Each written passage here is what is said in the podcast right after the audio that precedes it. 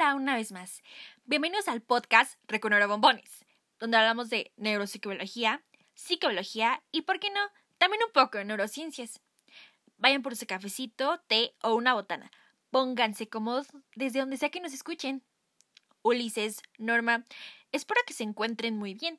Un gusto estar de nuevo con ustedes. En el capítulo del día de hoy hablaremos de un tema médico muy interesante con invitados muy especiales. Yo recuerdo que en la universidad leí uno de sus tantos libros que en lo personal me pareció los libros más enriquecedores de la carrera. Y aprovechando, les quiero preguntar a ustedes, ¿recuerdan cuando leímos el libro de Oliver Sacks en la universidad? Claro que sí. Él es el doctor Oliver Sacks, es neurólogo y escritor británico, conocido por sus libros sobre los efectos de los trastornos neurológicos, basados en las experiencias reales de sus pacientes. Es hijo de médicos y educado en los estrictos internados de su país. Cabe mencionar que fue un brillante estudiante de ciencias y se graduó en medicina en la Universidad de Oxford. Y ahora, sin más por decir, comenzamos con esta entrevista tan esperada. Buenos días, bienvenidos doctor Oliver y enfermeras Cintia y Victoria. Me encuentro muy contento de poder estar el día de hoy con ustedes y que nos puedan compartir sobre el caso en el que trabajaron. Nuestro público sin duda encontrarán fascinante, así como interesante, el tema del que nos hablarán. Entonces, platícanos acerca del tema. Buenos días a todas y a todas y muchas gracias por la invitación. ¿eh? En serio que he tenido muchas ganas de estar en este podcast y agradezco muchísimo la invitación. Es un podcast muy interesante. Hola, qué gusto poder estar aquí y platicarles acerca de un caso en particular que realmente nos dejó maravillados y nos compete como miembros de un sector de salud pública. Sin duda alguna, para nosotros como profesionales de la salud es un gusto poder acercarnos más a los mexicanos y hablar de temas que en muchos casos se desconocen o simplemente a los que no se les da la importancia que se les debería dar. Tenemos entendido que en este caso, tanto Victoria como tú fueron solicitadas para asistirle al doctor Oliver con una paciente que llegó con reminiscencia forzada ocasionada por el EDOPA y con un diagnóstico de parkinsonismo postencefálico progresivo. Claro, fue sin duda algo nuevo, pues resultó ser un caso algo confuso, pero interesante por todo lo que conllevaba la condición médica de la paciente. Doctor, y para entenderlo mejor, ah, ¿Podría explicarnos a qué se refiere este diagnóstico de la paciente? Bueno, eh, se trata de una mujer de 63 años que tiene una condición que mencionaba Victoria. Este, esta pues es provocada por la L-Dopa y bueno, la L-Dopa es un metabolizador de la dopamina. ¿Podría explicarnos un poquito más acerca de lo que es la dopamina, por favor? La dopamina es conocida por ser una sustancia química, un neurotransmisor más importante del sistema nervioso, el cual se encuentra en nuestro cerebro y es responsable de regular el placer. Entonces, cuando nosotros estamos frente a algo que nos agrada o no nos gusta, la dopamina entra en juego. Esta condición de parkinsonismo postencefálico se refiere a toda una serie de síntomas como temblores, movimientos lentos, entre otros, dados después de una encefalitis, que es una inflamación en el cerebro, como en el caso de esta paciente a tratar. Wow, eso sí sonó bastante interesante. Y cuando ustedes se encontraron con la paciente, ¿cómo la recibieron? Es decir, ah, ¿Qué signos presentaba? Sí, bueno, la paciente desde los 18 años presentaba estos problemas como los temblores y las dificultades en el habla y cuando la recibimos ella se encontraba en un estado de trance oculogírico por lo que fue hospitalizada. De hecho tenía 24 años siendo hospitalizada constantemente. Cuando nos hablan acerca del trance oculológico, ¿a qué se refieren exactamente? Esto se refiere a la desviación de la mirada involuntaria hacia un lado. Generalmente dura unos minutos, pero en ocasiones horas. En el caso de esta paciente ya era demasiado severo. Cuando ustedes encuentran así a la paciente, ¿qué hacen para ayudarla con su padecimiento? Sí, mira, le administramos L-Dopa, la que te comentaba hace un momento. Y bueno, esto nos ayudó y alivió de forma espectacular el parkinsonismo y el acceso oculogírico después de que mostró este alivio para su padecimiento, me da curiosidad. Ah, ¿Qué fue lo que pasó en los siguientes días? ¿Se imaginan de repente reactivar los recuerdos, sueños y pensamientos que creían haber olvidado?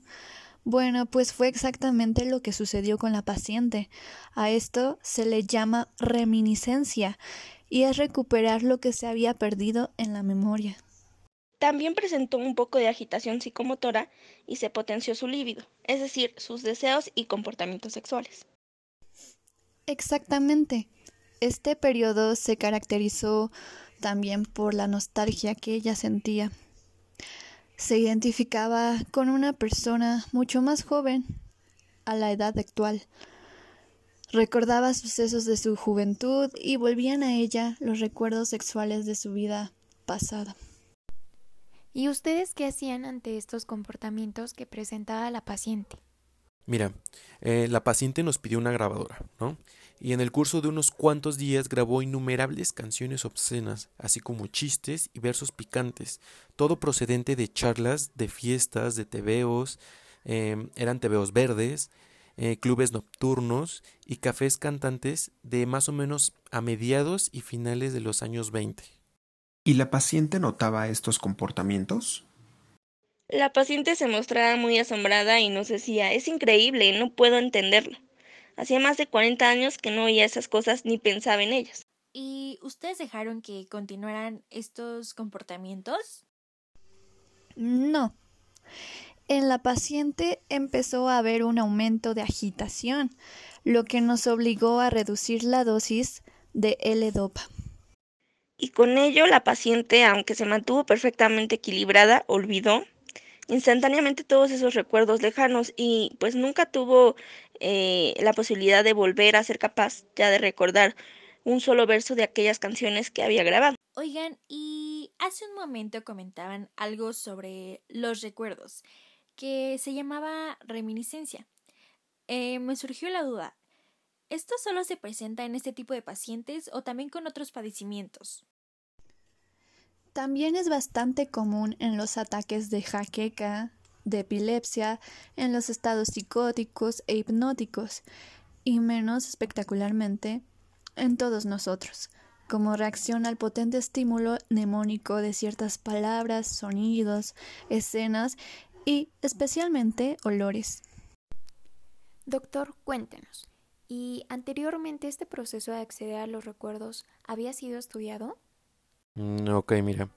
Eh, Penfield y Perot habían podido evocar recuerdos estereotipados estimulando puntos epileptogénicos del córtex y dedujeron con ello que los ataques que se producen de modo natural en los pacientes o los inducidos artificialmente activan mm, de alguna manera secuencias de recuerdos fosilizadas en el cerebro.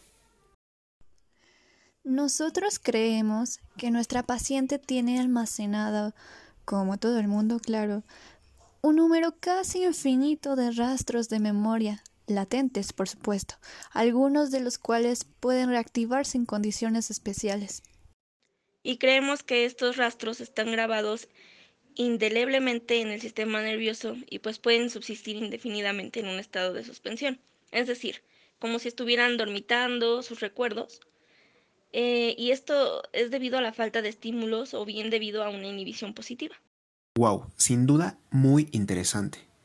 Salvar vidas seguro no estaría fácil, pero a diario ustedes lo hacen y los felicito por eso. No me queda más que agradecerles a los tres por aceptar la invitación para compartirnos este caso y explicarnos sobre todos los aspectos que involucran a esta paciente. ¿Nos podrían compartir unas palabras finales para cerrar nuestra entrevista? Ha sido muy enriquecedor compartir con el doctor esta experiencia. Gracias. Y yo en lo personal, en con este caso, la verdad sí aprendí muchísimo. Me dejó con una gran satisfacción por lograr terminar este, descubriendo el diagnóstico y el trabajo en equipo que tuvimos entre todos. Este, fue un, un buen trabajo realmente. Y para despedirnos, doctor y enfermera, agradecemos su participación en este podcast y esperemos que se hayan sentido muy a gusto con nosotros. Cuando gusten, ya saben que son bienvenidos. Norma Ulises. Como siempre, un gusto poder compartir este espacio con ustedes. Yo creo que nos damos muy contentos y sobre todo con mucho conocimiento. Y bueno, finalmente hemos llegado al final de este capítulo. Muchas, pero muchas gracias a todos y a todas quienes nos escuchan. Sigan disfrutando de todo el contenido que les damos y que tengan una excelente semana. Bye bye.